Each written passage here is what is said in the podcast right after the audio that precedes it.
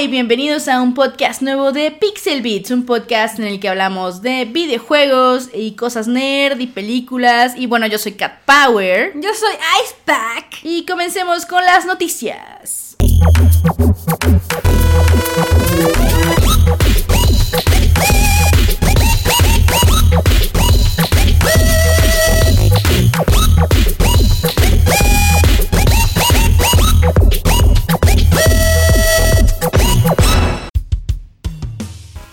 Semana salió un trailer de Thor Ragnarok. Thor Ragnarok. Así es, y si no lo vieron, pues básicamente es Thor luchando contra una mujer malvada que destruye su martillo y luego pelea contra Hulk. Hulk, Hulk está ahí. Hulk está ahí, encontramos a Hulk. Encontramos a Hulk. Bueno, Thor encontró a Hulk Sí. accidentalmente en Y, un coliseo. y está muy feliz de verlo.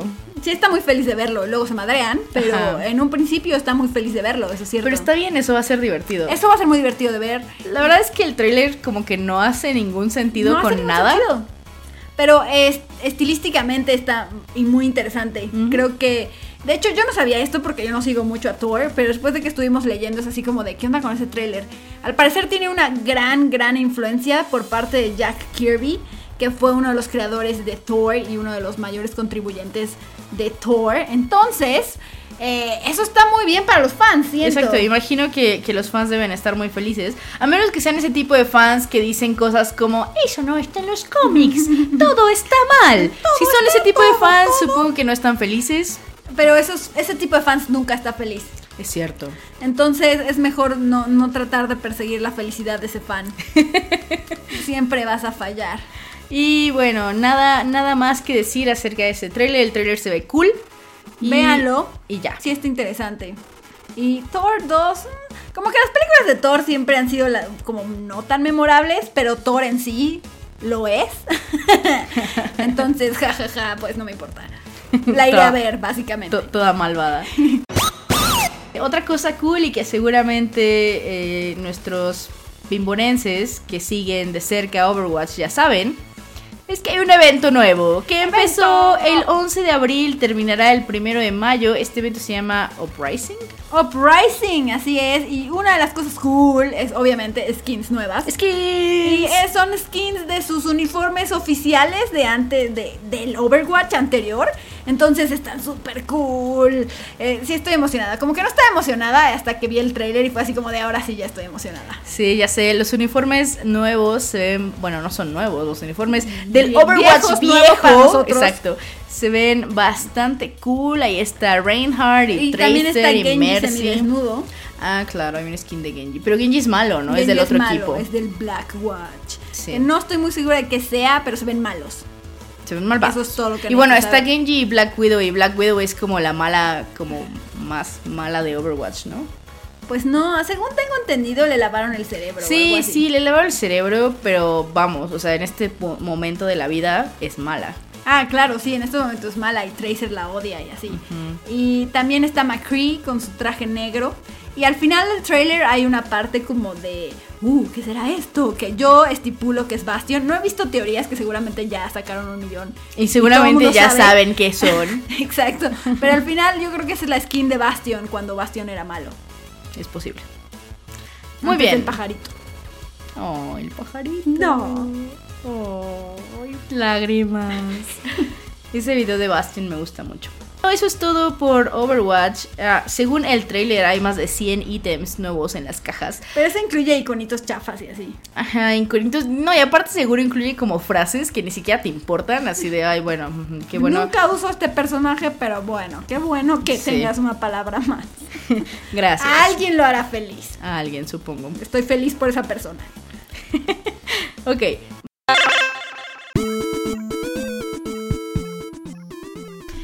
Semana hubo un Nintendo Direct en el que anunciaron varias cosas, entre ellas un juego nuevo de Pikmin que sale para 3DS. What the fuck? Ya sabíamos que existía un juego de Pikmin. Sí, pero no sabíamos que era para 3DS, ¿o sí? Sí, sí sabíamos eso. ¿En serio? Yo no sabía esto. Lo que ya sabemos es que se llama A Pikmin y que sale relativamente pronto, el 28 de julio. Y sale con un, un amiibo nuevo que se ve adorable. No. Increíble. Tiene como a los pigmencitos. Y bueno, porque Nintendo no olvidó el aniversario de Kirby como olvidó el aniversario de Metroid. Para el aniversario número 25 de Kirby salen tres juegos nuevos de este personaje. El, el, primero de ellos es exclusivo de la Nintendo eShop, se llama Team Kirby Clash Deluxe. Y tiene pues todos los personajes de Kirby. Y además es free to start, así que ya lo pueden jugar desde hoy. Hay otro juego que se llama Kirby's Blowout Blast. Que también sale para la Nintendo eShop en el 3DS. Este todavía no tiene fecha, pero sale en verano. Y este suena más como un Kirby normal, ¿no? Se ve un poco más normal, sí, porque además tiene eh, stages. Son 25 stages en 3D. Y por último, hay un nuevo juego de acción de Kirby que es multijugador, pero todavía no tiene nombre y que, va a salir. También sale para 3DS. También para 3DS y que sale en la temporada de Decembrina. eh, hay otro juego que es un RPG que se llama Mitopia, en el que puedes crear como diferentes Mis para eh, hacer como, pues, quests. no sé, a mí, a mí este juego me suena como lo que ya hacías en el 3DS. Me suena como Street Pass, pero ya como más en forma. Pero como en un juego. Y sin Street Pass. sí, exacto. Eh, bueno, el juego se llama Mitopia, sale este año, sale también para 3DS. Ever Oasis ya finalmente tiene fecha de salida, va a ser el 23 de junio. La verdad sí estoy emocionada por este jueguito porque es muy interesante. Padre, sí. Se ve muy lindo, finalmente tiene fecha de salida, así que ¡yay! Es el creador mm. de Mana, así que por eso estoy emocionada. No sabíamos que iba a haber un DLC de Fire Emblem, pero supongo que podíamos intuirlo. Va a haber un, un DLC fantástico de Fire Emblem Echoes Shadows of Valentia que va a tener, que va a ser como una combinación de free, de gratis y pagado. Sí, algunos van a ser gratis y otros van a ser pagados. Ya, claro. Y va a tener nuevos mapas, dungeons y retos. Imagino algo como lo que pasó con el, con el DLC de Fire Emblem Awakening. Sí, yo también estoy imaginando lo mismo. Y bueno, Bye Bye Box Boy es también uno de los juegos que anunció Nintendo durante el Nintendo Direct. Este es el, el, tercer juego de Box Boy que fue muy popular. Yo no los he jugado, pero es de HAL Laboratory. Hay un demo gratis para todos los juegos, por si quieren, en la Nintendo eShop. Yo lo voy a descargar, de hecho, porque no sé por qué no lo he hecho. Y suena cool, así que descárguenlo, es gratis. Y bueno, el juego va a estar disponible más adelante en el 3DS. Hay otro juego que suena cool y suena un poco como Pokémon que se llama Monster Hunter Stories. Es un RPG que es por... No, el combate es por turnos. Ajá, el combate es por turnos, pero tienes que domar a tus bestiecitas. Ajá, es como Pokémon con Monster Hunter. Exacto, pero las, las bestias obviamente se ven super badas. Pero realmente Monster Hunter ya era un poco como Pokémon. Entonces no sé qué está pasando. Pero en Monster Hunter los matabas. Creo que también tienes que matar monstruos, pero usas monstruos para hacerlo. Así que es todavía más sádico, supongo. Es todavía más como Pokémon, sí, sí. Exacto, pero más violento. Mm. El juego sale en otoño y se ve adorable a pesar de las implicaciones. Ahora, Yokai Watch tiene como un tercer Yokai Watch 2 como Pokémon. Porque, ¿por qué no? Porque, ¿por qué no? Se llama Yokai Watch 2 Psychic Specters que agrega nuevos Yokai y sale este otoño para Nintendo 3DS. Hay nuevos amigos también. Entre todos los que anunciaron, hay varios eh, de Super Smash Bros. que son Cloud Corn y Bayonetta. También hay nuevos amigos de The Legend of Zelda y son amigos de Link basados en los juegos Majora's Mask, Twilight Princess y Skyward Sword que van a salir el 23 de junio. La verdad los vi, se ven increíbles y los necesito. Y luego también anunciaron algunas cosas que no sabíamos acerca de juegos para Nintendo Switch. Una de ellas es la fecha de salida de ARMS, que sale el 16 de junio. La fecha de salida de Splatoon 2, que es el 21 de julio. Por cierto, ARMS va a llegar con una edición especial de los Joy de Joy-Cons, que son como Joy-Cons amarillo brillante. ¡Ah! Se ven súper padres. Luego Mario Kart 8 Deluxe también tiene fecha de salida. Bueno, esto ya lo sabíamos, es el 28 de abril. Ya casi, ya casi. Ya falta poco. Ah, y me parece que em, Nintendo va a organizar un par de torneos junto con el lanzamiento. No sé, no sabemos todavía si también va a ser como aquí la onda o si va a ser como una onda en línea e internacional. Pero pues eh, si son súper buenos en Mario Kart, pues quédense pendientes. Luego, Ultra Street Fighter 2 The Final Challenger sale el 26 de mayo, mientras que Minecraft Nintendo Switch Edition sale el 11 de mayo. Ese juego de verdad está en todo. Cañón. Eh, al Switch llegan dos juegos nuevos de Sonic, van a salir este año. Uno es retro y entonces está en 2D y el otro es 3D. No sabemos mucho más de ellos, más que eh, saldrán este año. Luego, un juego que todavía no tiene nombre finalizado es Project Mekuru, que es un juego multijugador de acción que sale exclusivamente para la eShop en Nintendo Switch este verano. No sabemos exactamente mucho de él, solo que tienes que voltear paneles para derrotar a tus enemigos. Suena como Bomberman. un poco, un poco, pero suena, suena bastante divertido. Bien, Disgaea 5 Complete sale el 23 de mayo en el Nintendo Switch. Y para los amantes de lo retro, la buena noticia es que va a haber Masterpieces Neo Geo a partir del 13 de abril, iniciando con Samurai Showdown 4, Battle Fury y The King of Fighters 99. Puyo Puyo Tetris, que es un juego que no entiendo por qué no salió de lanzamiento con el Nintendo Switch, sale finalmente el 25 de abril para nuestra región. Un juego bastante extraño para Nintendo Switch Monopoly. Así que ¿Alguien va a jugarlo? Juega Nintendo. That's weird. Pero yo, yo aquí culparía más bien a Hasbro. que sale él en otoño. Pero la verdad es que. Em, ¿Quién jugaría Monopoly? No, no, no. Hace, hace un tiempo me fui en un BlaBlaCar. Y uno de, la, de las personas que conducía, el, el dude que conducía el BlaBlaCar, me decía como, no, yo no juego videojuegos más con mis hijos. Y de hecho descargamos un Monopoly para Xbox. Y lo jugamos. Y nos gustó. Mm, bueno, alguien. Aquí la noticia es que a alguien le gusta Monopoly. Muy bien. Eh, también va a haber un Rayman Legends Definite Edition, así como ya paren con Rayman Legends o ya hagan otro, así ya. Es como Ubisoft, ya para, ya deja de poner Rayman Legends todo. O sea, el juego está padre. El juego está padre. Pero mejoras uno nuevo. es un Rayman Legends 2. ¿O ya hay un Rayman Legends 2? Eh, sí, pero no se llama Legend, se llama de otro ah, modo. sí, cierto, otro uno un 3, entonces. Sí, haz otro juego. Es que ya no queremos ver el mismo juego en un millón de versiones. Eh, THQ tiene una cosa que se llama Cinemora X, que es un shoot 'em up. Y está co-desarrollado por Grasshopper Manufacture, así que obviamente estoy emocionada. Es como de no manches, Grasshopper. Eh, no tenemos fecha de lanzamiento para esto. Sabemos que va a tener eh, coop local y modos versus. Payday 2, que es otro juego que de verdad así creo que está hasta en el Atari ya. Eh, también sale para Nintendo Switch en, o en invierno. Entonces, si nunca han jugado Payday 2 pues, y tienen un Switch y no tienen nada más, es una buena opción. Bien, Namco Museum, que es como una colección de varios juegos de Namco, que creo que ya habían anunciado.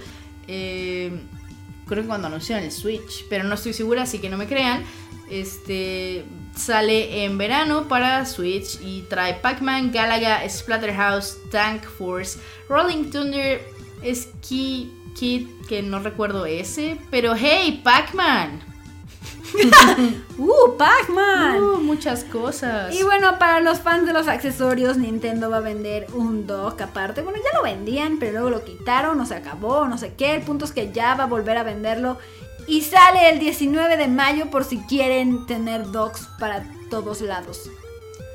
Excelente, y eso fue un poco de lo que anunció Nintendo en su direct de esta semana. ¡Hello! ¡Here we go! Otra cosa que nos enteramos esta semana es que Persona 5 ya vendió 1.5 millones de copias en todo el mundo y le está yendo muy, muy bien. Ninguna de ellas está en mis manos. Pero seguro sí te contaron en esa, en esa lista porque ya pagaste por él. ¡Réstale uno! Porque todavía no lo tengo. Maldito es toda culpa de Amazon. Así es. Pero, pero por pero favor, es una gran noticia para, para Persona porque en, en, su momento Persona era como el juego más de nicho ever, así como de ¿qué es esto que estás jugando? Persona, Persona, ¿qué? Y en estos momentos Persona creo que ya llegó al menos al mainstream de los gamers. Claro. No, y, y también es un, es un buen número para un JRPG. Muy buen número, de hecho, muy buen número porque llegaron súper rápido. Bien, y ahora hablemos de Xbox. Que no sabemos si va a Xbox. llamar Xbox. Esta Ah, cosa. claro, Y yo así de ¿qué Xbox? De Project Scorpio. Project Scorpio. Ya tenemos especificaciones técnicas de Project Scorpio. De hecho, se lo dieron. Le dieron la exclusiva a Eurogamer. Y básicamente va a tener más procesador, va a tener un mejor GPU, va a tener más RAM, va a tener más teraflops, más de todo. Eh, para que se den una idea de cómo está el asunto, tenemos una tabla Una tabla. Ahí está la tabla. Ahí está eh, la tabla. Para que se den una idea, por ejemplo, el PS4 Pro tiene 8 GB de RAM y Project Scorpio tiene 12. Mm. El disco duro es muy similar, De hecho, es igual, ¿no? es igual. Y, por ejemplo, también tiene lector de disco óptico para leer 4K o HD Blu-ray. No, no conozco a nadie que lo haga, pero supongo que en videojuegos eso es importante. También, vamos, necesitamos una TV 4K para estas cosas. Y yo tampoco conozco a nadie que tenga una tele 4K. No. Pero bueno, la buena noticia de Project Scorpio es que no es solo para 4K, sino que también va a elevar la calidad de las gráficas y además de hacerlo 4K todavía va a tener como poder de procesamiento sobrante, según esto, que le va a dar como más posibilidades a los desarrolladores de hacer otras cosas, no como PS4 Pro que sirve para eso, es como de solo existo para que existan los juegos en 4K y en este caso ese no es así. Entonces, eh, las, las características se ven muy buenas. Lo malo va a ser el precio, que seguramente va a estar arriba de los 700 dólares o por ahí. Y si el Switch nos que cuesta 4, 300 Cuesta 300 nos dólares. llegó a 10 mil pesos, no quiero saber cuál va a ser el No, precio de lanzamiento de esta maquinita. Simple y sencillamente no va a llegar a México como el PS4 Pro. Oficialmente no está en la región. Claro. Entonces, eh, a eso me suena Project Scorpio. Eso sería súper triste. Sí, sería muy triste. La otra cosa es que, bueno, dependiendo de los juegos, ¿no? Si lo consideran una generación nueva de consola o si es la misma consola, solo una versión Claro. mejor. Eh, lo que sí dicen es que es muy fácil hacer que los juegos que están en 360 y que estén en One se pue- puedan correr a como si fueran na- 4K nativos en Project Scorpio. Eso es muy buenas noticias para los que tienen equipo 4K, evidentemente. Y también mejora el sonido a Surround 7.1. Entonces, es, está padre. O sea, la verdad es que en especificaciones, obviamente hay que verla correr. Claro, hay que en- ver en papel juegos. suena muy bien, ¿no? Exacto, en papel suena muy, muy bien y suena mucho mejor que un PS4 Pro. PS4 Pro. Bien, eh, la verdad de la verdad de todo acerca de Project Scorpio, incluyendo su nombre, yo estoy postulando Xbox 2. Exclusiva de Pixel Pixel Xbox. Bueno. Project Scorpio se llama Xbox 2, así. Por favor, no me crean. Pero, pero si estoy postulando Xbox 2, eh, esto lo sabremos hasta E E3. Hasta E3, ajá, exacto. Y va a estar Project Scorpio en E3, ya lo confirmamos. Con su nombre Xbox 2. Esperen ver X2 Everywhere. X2. Suena bien si lo abrevias así. Si lo abrevias así, X2. suena mejor que Xbone. Sí. Xbone suena terrible. Anyway, eh, ya, ya sabremos más de, de esta maravillosa maquinita pronto. Bueno, en junio.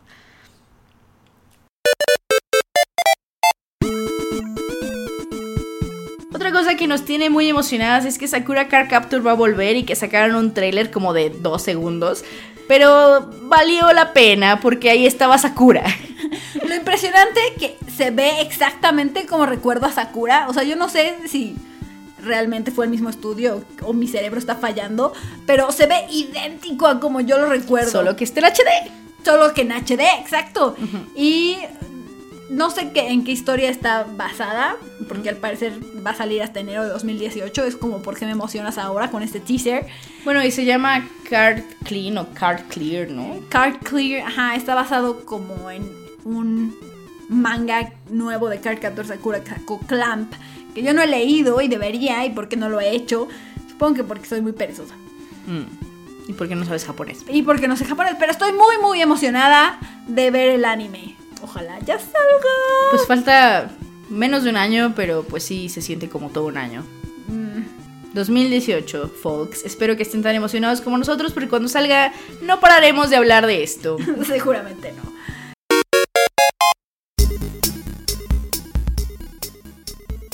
Eh, una cosa que también eh, sabemos ahora es que, bueno, esto no es eh, un hecho, pero un medio japonés hizo un estimado de cuánto le cuesta a Nintendo fabricar el Switch. Y el resultado fue 257 dólares. Esto es muy caro. Es muy caro porque tiene un margen de que 43, no menos, de 33 dólares.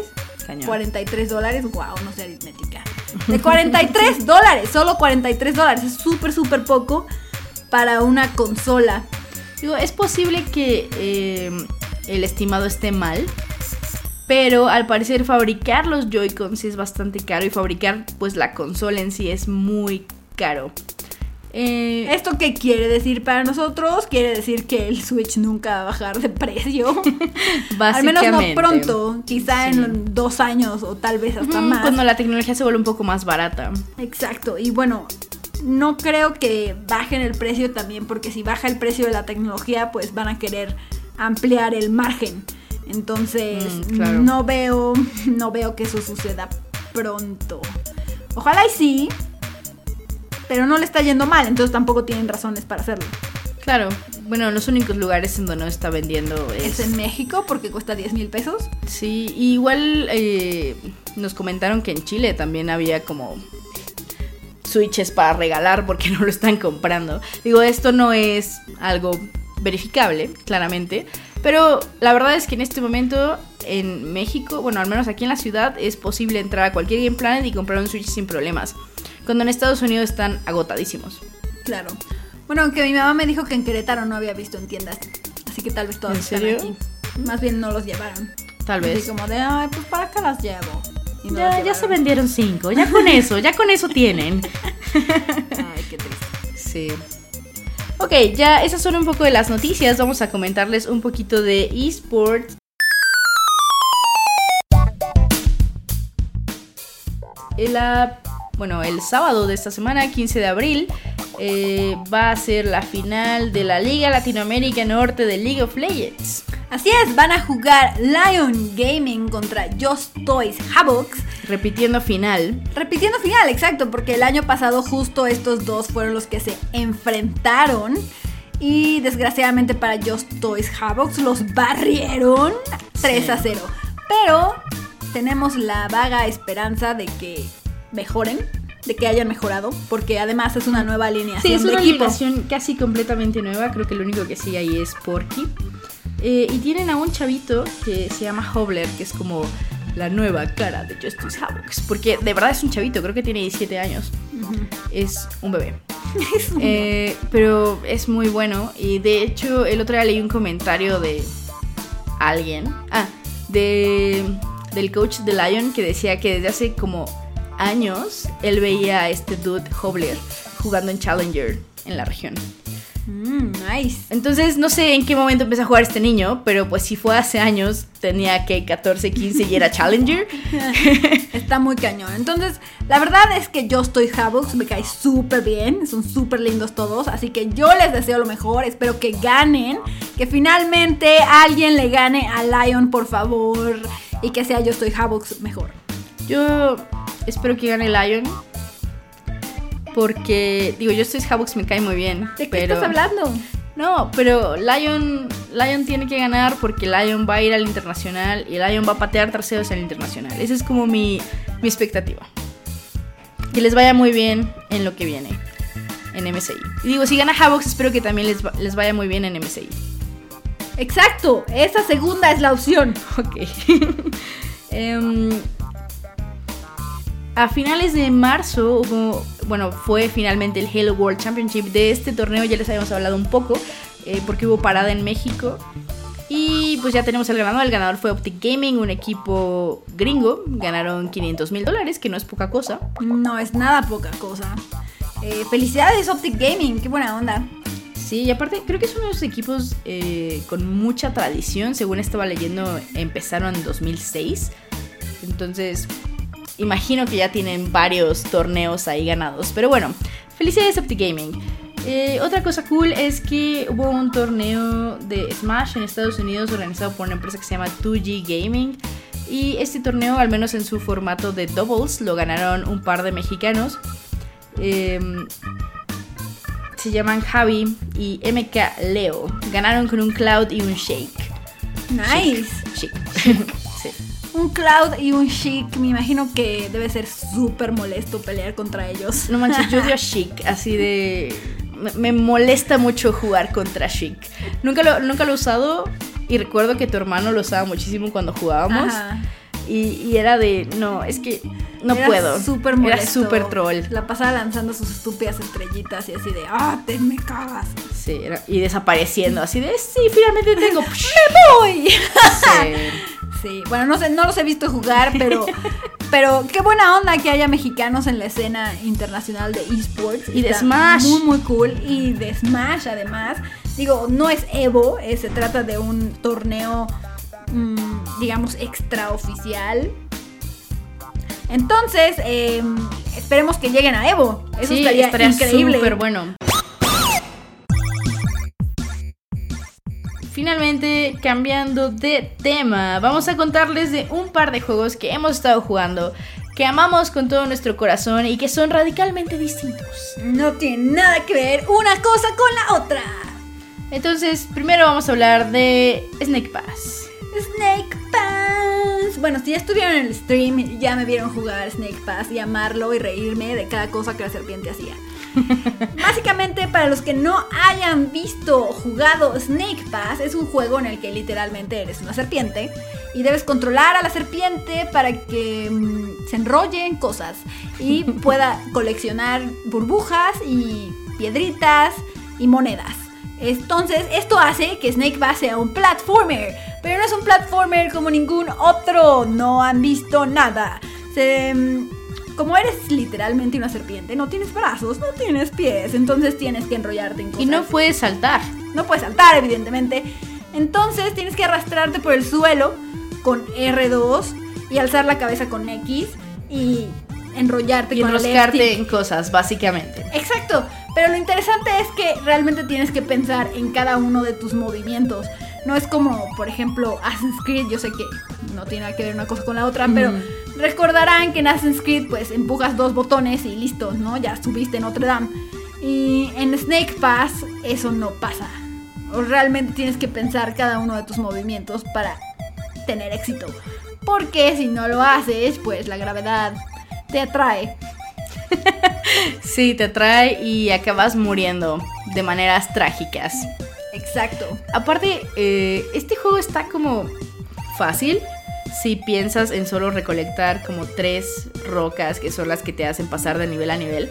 Pero si quieres agarrar los coleccionables, que son unas burbujas y unas monedas que fueron hechas en el infierno, diseñadas en el infierno, eh, el juego se vuelve imposible. Así de verdad está El juego se vuelve muy muy- complicado. Muy difícil. Eh, pero creo que es un juego muy interesante. Creo que se sale de la norma. Es un juego que no es tradicional y se atreve a que sus controles sean completamente nuevos. Y de hecho, sí puede ser frustrante porque es como de. Es más que estás aprendiendo un juego completamente nuevo. No tienes como una base para, para sostenerte de eso, ¿no? Mm. Entonces, creo que lo ha- hace esta cosa completamente nueva y la hace muy bien. El mismo juego te enseña cómo, cómo se juega. Pero sí puede ser frustrante eso. No, no voy a decir que no, porque al principio sí era como de soy una serpiente y me caí un millón de veces. Pero después como que le agarras la onda y es muy disfrutable y tú mismo dices como, ah, claro que puedo ir por esta moneda.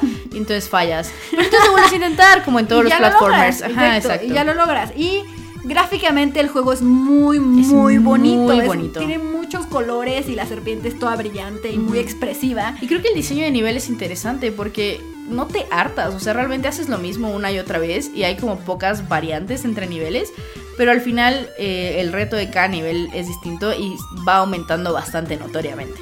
Sí, sí, y de repente hay picos y luego hay fuego y, y mueres constantemente. Pero, y hay puzzles también más adelante, ya una vez que, que piensan que ya lo lograste. Que piensan que ya sabes cómo se ve una serpiente. Exacto. Sí, sí. Eh, el juego solo cuesta 20 dólares. Está disponible para PlayStation Network, para Xbox One, también está en PC, está en Switch. Entonces hay muchas opciones de plataforma. Les recomiendo altamente el juego porque además de que es muy bueno, creo que es una ganga, 20 dólares. Eh, yo ya pasé como unas 10 horas en él sin problema y no me he aburrido y he coleccionado como el 40% de las cosas, yo creo. O menos. O menos. Entonces... De los últimos niveles. que estaban de verdad hechos en el infierno. Así había fuego y picos y... Exacto. Sí les recomiendo que vean un gameplay antes porque es un juego muy distinto a cualquier cosa que han jugado. Entonces sí necesitan verlo, ¿no? Para tomar una decisión. Pero personalmente lo estoy amando muchísimo. Eh, me divierte mucho y realmente tienes que pensar y, y ser hábil. Y está muy cool. Bueno, eso es un poco de Snake Pass. El juego, como les dijo Icepack, está disponible en muchísimas plataformas. Y sí deberían probarlo. Yo también lo estoy disfrutando bastante. Yo he jugado un poco menos que Ice, pero eh, me divertí mucho cuando lo hice, ¿no? Aún cuando no lo lograba tanto, era como, ¡ay, está divertido ser una serpiente! Sí, correré por aquí. Bueno, es literal. Eh, ¿Cómo se Me arrastraré por Sí, ahí. me arrastraré por aquí. Como una serpiente. Ajá, y la serpiente es toda feliz y sonríe. Y la verdad es un juego muy disfrutable, aun si no lo haces bien. Bueno, eso habla bien del juego. sí, sí.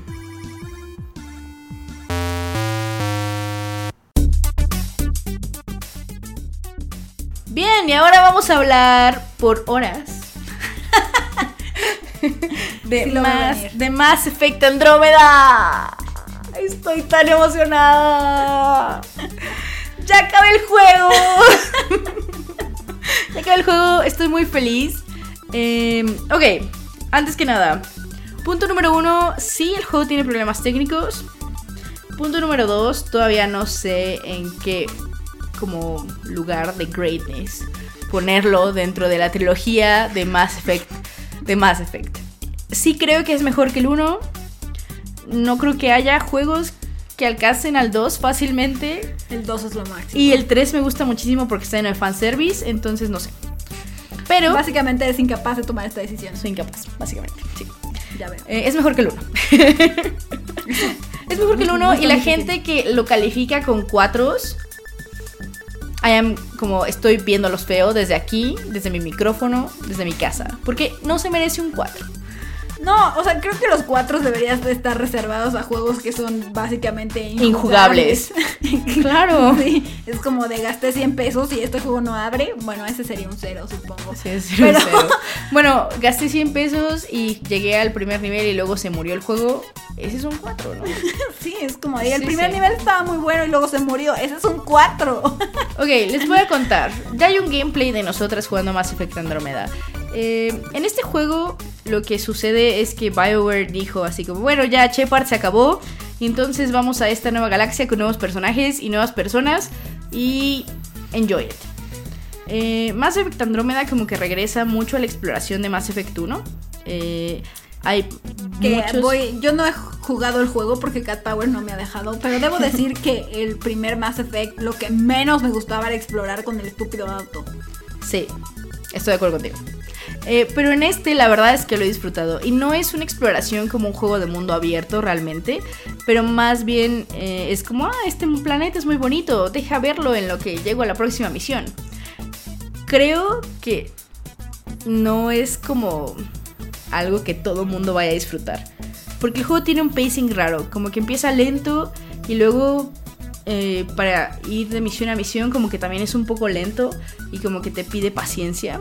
Y, y también hay como unas animaciones, bueno, que ahorita ya con el nuevo parche eh, son más cortas, pero en ese momento eran bastante largas, que leí por todos lados que la gente las odiaba, pero a mí me gustaban.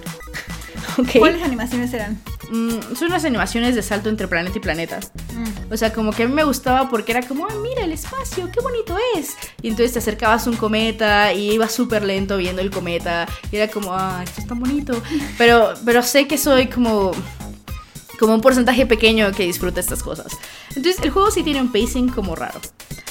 Pero lo bueno del juego es que las historias sí son bastante buenas. Em, creo que los personajes este, solo no todos me encantan. Los dos humanos, como siempre, son los que menos me Ya gustan. sé, ¿por qué hacen tan aburridos a No los sé. humanos? ¿Por qué piensan tan mal de nosotros? Ya sé, no somos aburridos, Bioware, pero bueno, no importa. Los, los dos humanos en el crew son de los que menos me interesan.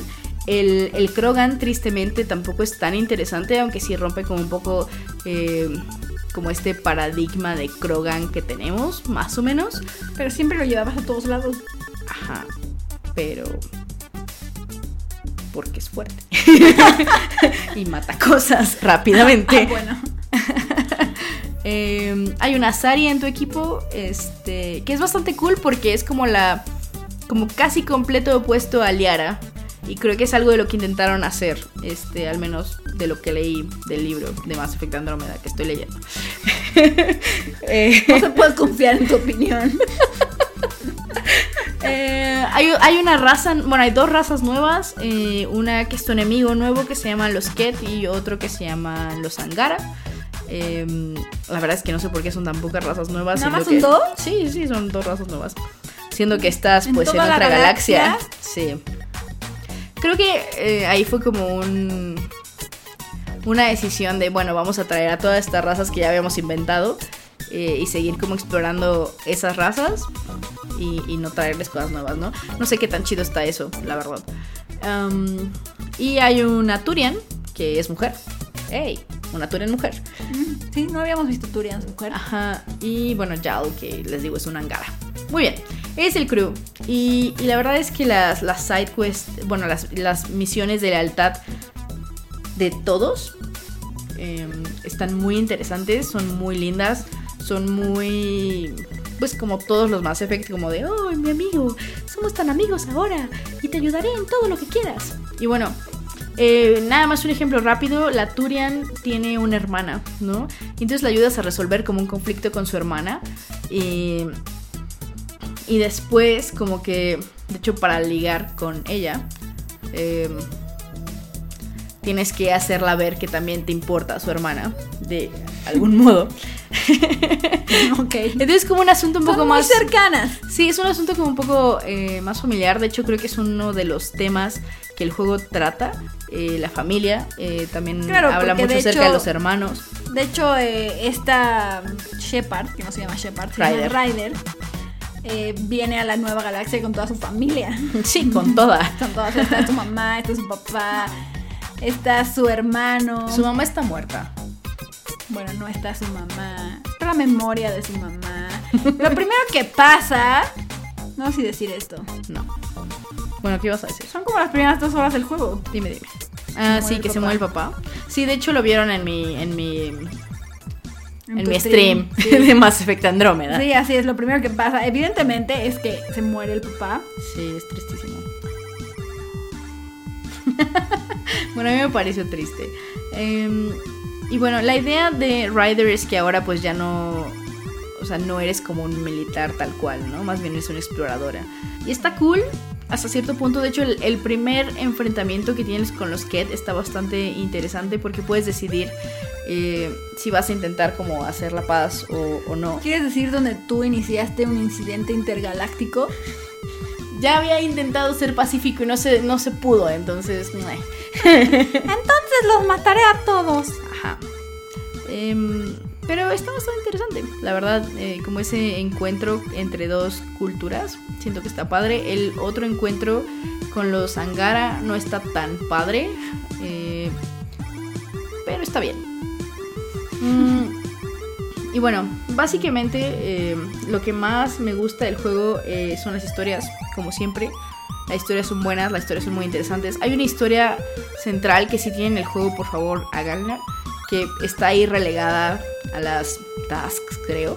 O sea, ni siquiera es como de las más importantes, pero después de jugarla me pareció que era muy importante y que no sé por qué está ahí. Eh, se trata de las memorias de Ryder.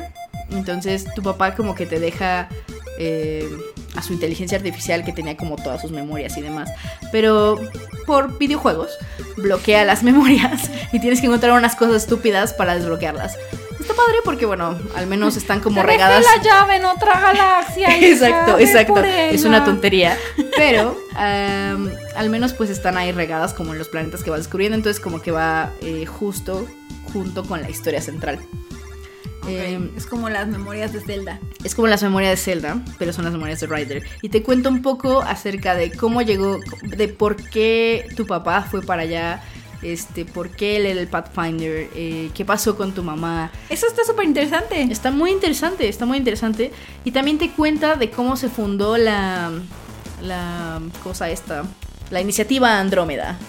Eh, la cosa esta, que- la cosa. esta que nos trajo a la otra galaxia. Bueno, y ahora ya, bueno, y el combate, también habla del combate. Ah, sí, el combate eh, es muy similar al combate de los otros Mass Effect, pero creo que está mejorado. Eh, es mucho más sencillo apuntar, es mucho más sencillo esquivar cosas. Eh, una cosa que me gustó muchísimo de este Mass Effect es que te quitaron como esas limitantes que tenías al escoger como una, Una clase, ¿no? una clase.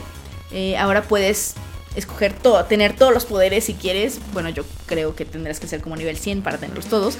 Pero puedes desbloquear los poderes que tú quieras y te van dando como bonuses dependiendo de cuáles uses más. Bueno, de cuáles desbloquees más.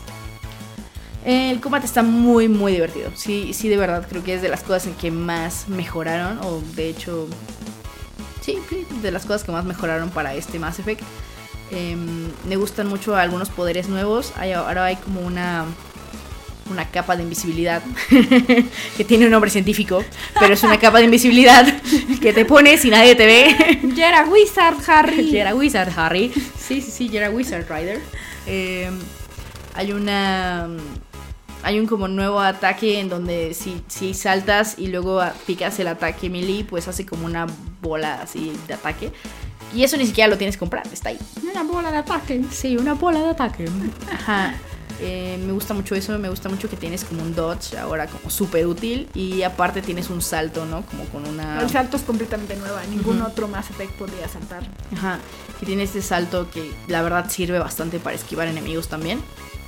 Y bueno, eso es todo. Del bueno, combate. y ahora lo que no te gustó del juego.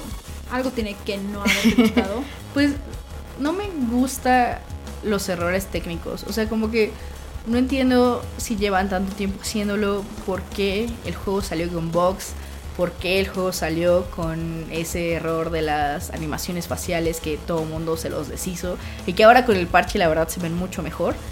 Eh, no entiendo, o sea, de verdad no Yo entiendo qué entiendo. demonios. Porque además los problemas técnicos eran bastante frecuentes. De hecho, una vez tuviste que reiniciar el juego. No, varias veces, como tres. Varias veces tuviste que reiniciar el juego. También, o sea, recuerdo varios bugs en el que luego tu personaje ni siquiera se renderizaba en cutscenes. O Dude, eso es la cosa más frustrante y horrible que me ha pasado en un videojuego y sobre todo en un juego como tan emocional como este. sí, porque, te saca completamente de la experiencia. Sí, es como de, eran ah, cutscenes súper importantes, o sea, de verdad había una en la que yo estaba viendo cómo se moría mi mamá y yo no estaba ahí. Y era como, y, y como que el personaje que estaba al lado abrazaba al aire, porque ahí debería estar Ryder, pero no estaba. Como, no, Sí. no, ¿por qué BioWare? ¿Por qué está pasándome esto? Y luego así toda una secuencia de pelea que igual se fue al carajo por eso. Y, y otras, así varias cutscenes, de verdad me pasó en muchas cutscenes. No Sí. sé si esto también mejoró con el, con el parche. Recuerden que yo jugué esto No, pues pero antes pues de él. ya lo jugaste. No, claro, claro, y ya me jodió la, experiencia. Sí, exacto. Claro. Entonces sí, sí me jodía mucho la experiencia eso. Eh, otra cosa que no me gustó, eh, sí son como algunos diálogos, siento que sienten un poco cliché. Y eso es algo que yo no veía en los otros Mass Effect, ¿no? Eh, o al menos no tan frecuente como este. Como que hay algunas opciones que no están tan bien cuidadas, siento, sobre todo de diálogos de... Y que son diálogos importantes, aparte de como diálogos entre Ryder y sus eh, camaradas. sí, es como, y sus nakama. Sí, son como... hmm, ok, pues sí, supongo que dirías eso, pero pues todo el mundo diría eso, ¿no? Em, Claro, sí, sí hay algunas frases que dices como, "Mm, podrían haberse esforzado más. Sí.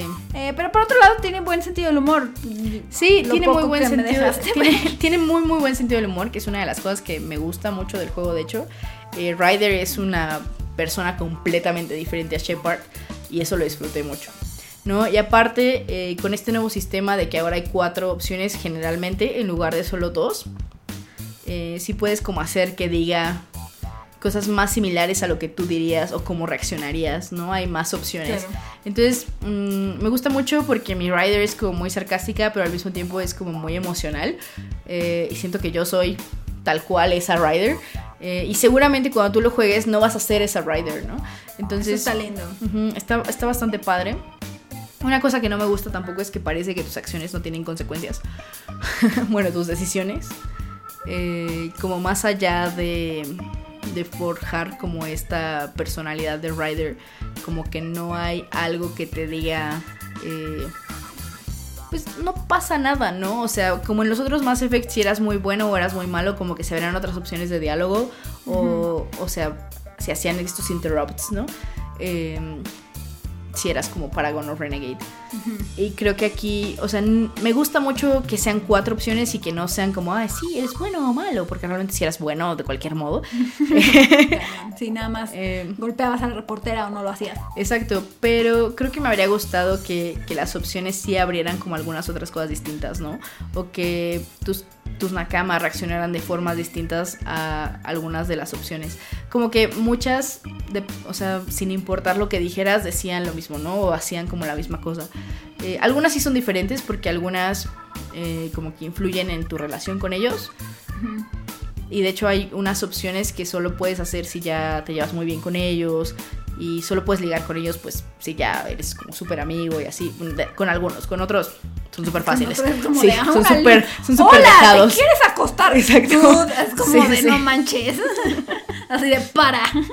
Cañón, bueno, ¿qué tal que los que te batearon luego, luego? Es así de hola, no, no, nada contigo. Y es como de dude. Ya sé, creo Así que mi, ni, ni quería. creo que mi segunda conversación con Cora fue así como, no me importa, no me interesan las mujeres. Y yo así, tú, ¿en qué momento te tira el perro? Así, estamos teniendo una conversación así de, hola, ¿cómo estás? Sí. Así como de, ¿por qué Cora? O sea, ¿tienes algún secreto oculto? Así, o sea, de verdad eres gay y no te no quieres respetarlo. Como que a eso suena. Sí es fue, como, sí fue muy extraña Cora. Sobre todo que- Cora. como que de un, de un momento a otro ya cambia por completo la relación, aunque no, no, no se siente muy orgánico. Eh, y creo Digo, que la más- verdad es que tampoco se sentía orgánico en los otros Mass Effect, ¿no? Te tomaba más tiempo, o sea, sí tenías que tomar la decisión correcta para que se abrieran más opciones de diálogo. Claro. Eh, y si no lo hacías, pues batallabas más, ¿no? Yo ve, veme a mí con Garrus, que nunca me amó. Aquí también, ¿no? Aquí también hay como esas opciones. Este. Y también puedes como cagarla en sus misiones de lealtad. Y, y no estoy segura de si la cagas ya no te querrán por siempre, pero creo que en algunas opciones o algunas cosas que haces sí es como de, bueno, pues. Pues bye. O sea, sí, sí somos como compañeros de trabajo, pero ya. That ship has sailed. Ya no quiero hablarte nunca más. Sí, sí. Em, y ya, básicamente. En, en resumen, este, el juego es, es bueno. Yo no diría que es el mejor Mass Effect, no. Pero el juego es, es bastante, bastante, bastante bueno. Tiene muchísimo contenido. Las misiones extra, las, misio- las side quests sí son como muy interesantes en general. Eh, hay unas que no me gustaron, sobre todo porque te hacen saltar de planeta a planeta y es como, dude. Es como Fetch Quest, pero Ajá, exacto. O sea, esto lo pudimos haber hecho en el mismo planeta, chavo. Así pudimos haber tenido esta misma conversación en el otro planeta donde ya estaba. Donde no había load screen. exacto, exacto. Pero en general me gustan eh, bastante. Los planetas son divertidos. Este, creo que hay un par que se parecen un poco. eh, creo que el diseño de mapas tampoco es el mejor, he de confesar. Hay un planeta que se llama Havarl que que fuck. Es el mapa más feo que he jugado en mi vida. No, así. al principio sobre todo batallabas muchísimo con el mapa. No, y de hecho, no como que medio hackeé este el, el sistema de navegación porque no, no me funcionaba, ¿sabes? O sea, de verdad me la pasaba perdida. Entonces lo que hacía era más bien ver el mapa, ver más o menos hacia dónde tenía que ir y poner como un puntito en las intersecciones para no perderme. Porque el punto de navegación no me funciona, o sea, solo de verdad no me funcionaba. Nunca lo logré con el maldito punto que te decía hacia dónde estaban las misiones. Porque como no es un juego de mundo abierto exactamente, tienes que seguir el camino. Porque Ajá, si hay no caminos específicos, camino, exacto. No llegas. O sea, es como de, ves el punto arriba de la montaña, solo puedes llegar por el camino. No trates de llegar por atrás de la montaña. No, No, y luego se me hace súper estúpido que, por ejemplo, cuando está, cuando el punto estaba dentro de edificios, no te indicaba la puerta del edificio. No, te indicaba como el lado del edificio donde estaba. Entonces llegabas, caminabas y era como, ah, aquí hay una pared. Entonces tenías que rodear el edificio para entrar. Y como, dude, ¿por qué no está el punto en la puerta? Sí. Cre- Creo que otros juegos que hacen mejor la navegación, por ejemplo, el caso de Horizon, que sí Horizon es lo como- hace súper bien. Lo hace muy bien, o sea, es como para bebés. Yo, yo sé, es así de camina 10 metros hacia acá. O sea, yo sé que puede llegar a ser como de eres un estúpido, pero así sí llegas. Así sí llegas 100% de Sí, las veces. Y la verdad es que eh, en juegos como este, que no es un juego de mundo abierto y que sí hay caminos y hay puertas y edificios y, y formas de cómo llegar a un lugar, eh, la navegación debería ser así. O sea, no tiene ningún Sí, sentido que no, si sea no- así. No es como si tuvieras opciones. ¿no? Por- exacto, porque digo, si fuera como Zelda donde puedes trepar todas las montañas, pues bueno, X, ¿no? O sea, trepo la montaña y está, pero realmente Ryder no puede trepar todas las montañas. Y de hecho Ryder tu coche, nada, tu coche ni siquiera puede trepar todas las montañas. Entonces como, dude, ¿dónde está el maldito camino? O sea, ya después me acostumbré y les digo, hacía esto del- de, los puntos de navegación, pero ese al principio era muy frustrante. Entonces, eh, el juego tiene sus cosas malas, como muchas ya se las comenté, eh, pero también tiene sus cosas buenas. Los personajes me gustaron mucho. Betra se me hizo un personaje muy, muy interesante. Eh, Pibi también. Yal, que es el Angara, este también me gustó mucho. Eh, Ryder. Ryder creo que es el gran triunfo de este juego. Porque de verdad cuando empecé dije como nunca voy a amar a nadie como amo a Shepard. Y no, no, no, no la amo tanto como amo a Shepard, pero sí creo que hacerla completamente distinta y darle estas, estas opciones adicionales de diálogo sí la hacen sentirte como más tuya, ¿no? Como más tú. Entonces está, está muy bueno eso. Eh, el juego tiene problemas. No le damos calificaciones a los juegos en Pixel Bits. Eh, pero sí les puedo decir que deben jugarlo, deben ser pacientes. Y sobre todo si les gusta Mass Effect, eh, no se lo pueden perder. Y bajen el parche. Sí, sí, si no lo tienen todavía y lo van a jugar ahorita post parche, háganlo.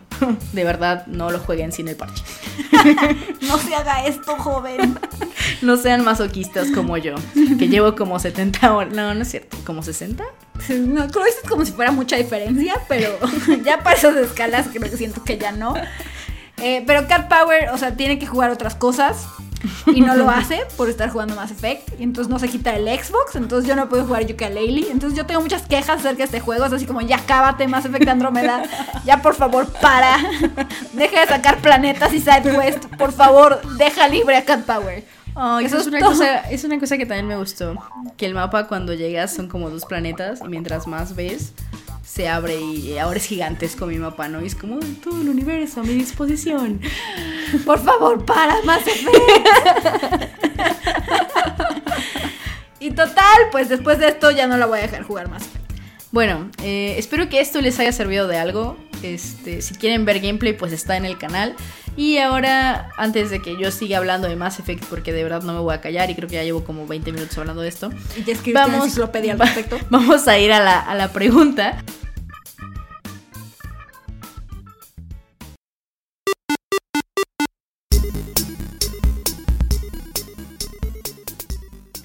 Y bueno, la pregunta del podcast pasado fue la gloriosa cuestión, gameplay o gráficas. La mayoría de ustedes respondieron gameplay, que es la respuesta correcta, lo hicieron bien. No, no, no juzgues a los que a los que dijeron gráficas. Está bien. En No, verdad todo el mundo puede bien. tener su propia opinión. No, la verdad está bien, o sea, no me importa por qué jueguen videojuegos, solo jueguen videojuegos. De acuerdo, completamente de acuerdo. Eh, bueno, vamos a leer sus respuestas. Y Fer Arias dice gameplay, pero yo pienso que si un juego se ve feo, colores feos, animaciones feas, no llaman la atención. Por lo tanto, puede tener un gameplay muy bueno, pero pues nadie le va a dar la oportunidad. Pero si alguien lo intenta y le encanta, se volverá popular. Y puede pasar del lado contrario. Se puede ver hermoso y todo el mundo intentará, pero lo odiarán por el gameplay, como de Order. Por ejemplo, yo compré un juego solo por sus animaciones y arte, Night in the Goods, y lo amé. Exacto, sí, que es como el amor a primera vista, ¿no? Pues primero tienes que verlo. Y, y bueno, la verdad es que, por ejemplo, en otras cosas, yo sí he comprado libros solo porque las covers se ven bonitas. Tú eres parte del problema. Soy parte del problema. Pero ¿Has escuchado no el siempre el ha dicho? resultado mal. No, no siempre resulta mal, de hecho. A veces encuentras cosas nuevas solo por eso. No está mal. Bueno, Fires dice. eh, Lo mismo pasó con DMC, que porque los gráficos están culeros y demás, no es el mismo Dante, pero el juego es más extremo. La verdad, a mí me gusta mucho DMC y no entendía como el mame de la gente de, con Dante. Así como Era porque es- se veía emo y Sí, llevaba pero es, máscara. es Dante. Es, es- podrías pensar que no es la misma persona y ya, ¿no? Yo pensaba eso. Muy bien. Alejandro Ramírez dice, hola, respecto a la pregunta, la respuesta obvia es gameplay, pero seamos sinceros, unos gráficos por lo menos decentes ayudan a cualquier juego. Saludos y gracias por el contenido. Gracias Alejandro. Y, y pues sí, sí ayuda, definitivamente. Esteban dice, a mí me gusta más el arte que el gameplay o las gráficas, como que si todo falla, eso es algo que puedo recordar. El hermoso diseño y el memorable soundtrack pueden hacer que me olvide el gameplay y gráficas. Eh, esa es mi experiencia con muchos juegos japoneses que jugaba de forma pirata en el PS2. Digo, de forma legal, en la cual moví cielos y mares para conseguirlos. bueno, eh, válido. aquí perdona Farwatch entonces, ¿no? Porque pues Farwatch es muy bonito, pero el gameplay y la historia pestan. Sí, tal vez a ti sí te guste Firewatch, Stefan. Midnight Rider dice, es cierto que un juego con buenos gráficos que se vea bien, con un increíble arte y diseño siempre es bueno, pero para mí el gameplay es lo primordial. Si el gameplay es bueno, puedes dejar pasar los aspectos visuales, incluso hasta la historia. Caso en concreto, Bayonetta. Visualmente no es lo mejor y la narrativa historia es mala. Y parece una mala excusa para patear traseros, pero el gameplay es muy bueno. No solo se trata de spamear botones, es un gameplay más profundo. Y es lo que lo hace. Bueno, hay casos como Uncharted o Breath of the Wild que no son tan aclamados, pero que combinan no solo un buen gameplay, sino también muy buen arte y diseño, gráficos, un buen soundtrack, etc. Claramente también tienen problemas, pero todo lo bueno que hacen, pero todo lo bueno hacen que pasen a segundo término. Pero bueno, perdón por la letanía, chicas, muy buen podcast, son lo máximo, que estén muy bien. Gracias Midnight, gracias por tu comentario. Y estoy de acuerdo. Leon Monter dice, muy buena, buenos días, tardes o noches, pingüinitas chicas. Es en gran parte de mi pequeña colección me inclino más el gameplay, dicho por el factor ser pobre y no tener para muchos juegos. Si bien he crecido con juegos en los que aprecias el bello pixel, el gameplay me atrapaba por más mala crítica que recibe este juego por la historia de los gráficos. Un ejemplo que tengo Resident Evil 6. Un monstruo de juego, pero que gracias al gameplay he descubierto mil y una forma de jugarlo. De volver a disfrutar su historia es sumamente tonta, pero que me saca una risa sumando el tiempo que se me va volando. Igualmente adoro los juegos sin mucho que pensarle, como los Dynasty Warriors, un gameplay muy básico pero sumamente entretenido para secciones de solo soltarse el chongo. Si bien encuentro algunos juegos que combinan un hermoso diseño de gráficos como un gameplay divertido, Uncharted 4 por mencionar un ejemplo rápido. Y pues nada, entiendo su amiga Pau, también odio los multijugadores, en especial los competitivos. Prefiero cooperativos en su efecto de los competitivos donde cada jugador está aislado en su propio escenario sin verse directamente, más que por puntajes o como sea que se maneje. Gran podcast, bendiciones y mucha buena vibra. Gracias, Leon Monter. Es- es sin, so- sin socializar el, el competitivo, por favor. Alfredo Fernández dice, más vale tarde que nunca. Con respecto al tema, yo creo que todo bimbombo piensa que es mejor tener un buen gameplay y que gráficos es más bien un plus. Porque como ustedes ya saben, amo Xenoblade Chronicles. Los personajes del juego son feos y hay texturas simples y repetidas, pero un gameplay muy atrapante. ¡Salve bimbombo! Salve, Bim Bom Bom. ¡Salve! Y sí tienes razón, los personajes de Xenoblade sí son feitos. Minus He dice, otro genial podcast de Pixel Beats. En cuanto a la pregunta de este podcast, mi respuesta sería jugabilidad, gameplay ante cualquier cosa, ya sea historia o gráficas. Me explico, puedo jugar un juego con unas mecánicas de juego sólidas o divertidas, con cero historia y o gráficos feos, pero no un juego con buenos gráficos y o historia y gameplay malos o aburridos. Por poner un ejemplo, me encantan cosas como Shoot Me, ese juego es feo gráficamente y tiene cero historia, pero cómo es divertido jugar, más si es con cuatro amigos. Cambiando de tema, Steven Universe, una de las mejores series que actualmente tiene Cartoon Network junto al increíble mundo de Gumball y Regular Show. Steven es muy divertida y con una imaginación increíble. Mi personaje favorito podría ser Connie o Amatista, no estoy seguro. Postdata, mochila hamburguesa, mochila hamburguesa, mochila hamburguesa. ¡Y Steven! Con la noticia de que ya acabamos dos temporadas de Steven porque tenemos un problema. Claramente hay un problema. Estamos empezando la tercera. Sí. Sí, y todo el mundo debería ver Steven. Sí. Andy Mick dice, yo coincido con ustedes en que el gameplay es lo más refinado que debería tener un juego para poder ser entretenido. Pero ya que lo mencionan, a veces la historia puede ser o no un aliciente para jugar, porque entonces juegos como Tetris o el mismo Overcooked no estarían siquiera en el radar. Sin embargo, hay juegos que solo por la historia quería seguir jugando. Sí, remitiéndome a Mass Effect otra vez, pues de no ser por la historia hubiese votado el juego con la matriarca Venecia. Ahora sí, volviendo a los gráficos, no creo que sea importante, pero creo que eso de es porque empezó con juegos de 8 bits, a menos que el juego y o compañía responsable te lo quieran presumir y restregar cuando en realidad son muy meh, o las texturas se ven rechafas en el entorno. Si el juego tiene gráficos feos pero tienen alma, puede llegar a ser una gran joyita. Saludos y que sigan teniendo mucho éxito. Gracias Andy. Y sí, estoy, de- estoy 100% de acuerdo con lo del alma. Porque muchas veces el juego no puede, puede no ser perfecto, pero se nota que lo hicieron con cariño, que lo hicieron como con todo su ser. Entonces eh, es muy disfrutable, pues, mm, experimentar algo que alguien hizo con pasión. De Eso, acuerdo, de acuerdo. eso aplica no solo para videojuegos, ¿no? También aplica para música, para, para libros, para películas, para todo. Claro. Y, y bueno, sí es mejor como ver cosas, eh, no sé, que se nota que dijeron como, ah, yo quiero explorar esto, aunque, aunque no sea como el juego más complejo o el juego más grande o, o demás, ¿no? Como Snake Pass, siento que Snake Pass es un juego que se nota que hicieron con mucho cariño, porque es un juego súper raro, pero como que todo está muy bien pensado, ¿no? Claro. Eh, y el juego es bonito, la verdad. Sí. O sea, como que cumple gran parte de las cosas que un juego debería cumplir, si no es que todas. Claro. Eh, Claro, se y, nota surge, mucho se nota, alma. ¿no? Que surge como de esta idea así de qué pasaría si fueras una serpiente y como que de ahí sale todo y, Sí, sí, sí. y lo hace muy bien. Es como de esos ejercicios de narrativa, ¿no? De ahora piensa en, por ejemplo, hay un vaso en esta mesa y piensa, ¿qué está pensando el vaso? ¿No? Como esas cosas extrañas cosas que te raras. Exacto. Eh, bueno, y finalmente Ángel Ricardo Solor Vázquez dice, mil veces gameplay e historia a que se vea bonito. Saludos Pixel Beat, saludos Ángel, gracias por dejar tu mensaje. Y eso fue todo por sus respuestas. Muchísimas gracias por dejarlas. Son lo máximo. Recuerden que pueden comentar en todas las plataformas en las que está este podcast. Eh, veo que la mayoría lo hacen en YouTube. Pero pueden hacerlo en cualquier plataforma y en todas las plataformas los leemos. Exacto. Y si lo están escuchando en iTunes, por favor dejen una reseña. Nos gustan las reseñas y las reseñas hacen que el podcast llegue a más gente. Y ustedes quieren que suceda porque Bimbombo les gusta. ¡Bimbobo! Y bueno, para la pregunta de este podcast es... ¿Todavía les emocionan las películas de Marvel? mm, Es una, es una pregunta. Es una pregunta, complicada. porque estamos pensando que la primera Iron Man salió en 2008. ¡Wow! Literalmente han pasado casi 10 años de que empezó el universo cinemático de Marvel. Entonces, si ustedes ya están un poco fatigados por ello, no los culparía ni siquiera un poco. Voy a ser sincera. Sí, no, está cañón. La verdad es que ya es muchísimo tiempo.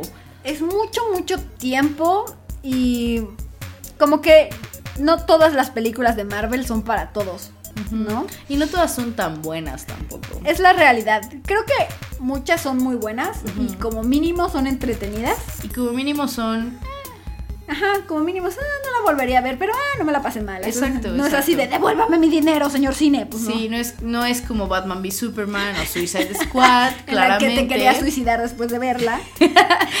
Pero sí, como que después de un rato sí fatiga, ¿no? Y de hecho, ahora que salió el nuevo, po- el nuevo podcast, el nuevo tráiler de Thor, fue como, "Ah, pues sí, sí quiero. mm, ni siquiera quería ver el tráiler, ¿sabes? Sí, no, normalmente es como de, "Ah, ya salió el tráiler, deja y le doy clic. Y esta fue como de, ¿ya viste el tráiler? Me enteré que salió, pero no lo vi. Entonces, hasta que después ya es como de, ah, lo vi y me gustó mucho, de hecho. Ujú. Dije Sí, así como de, sí bueno. quiero ver la película. sí, sí, sí. Pero, pero esa fatiga inicial es como de, sí existe, es como de, "Mm, no estoy segura de que quiero. Y bueno, ¿ustedes qué opinan? ¿Ya no, ya no más películas de Marvel, así necesitamos un break? O, O, o quieren su emoción sigue siendo la misma desde que salió la primera Iron Man. Todo se vale. Exacto. Y bueno, muchas gracias por escuchar este podcast. Somos Pixel Beats, estamos como Pixel Beats MX en todos lados, en iBox, en iTunes, en SoundCloud y en Mixler.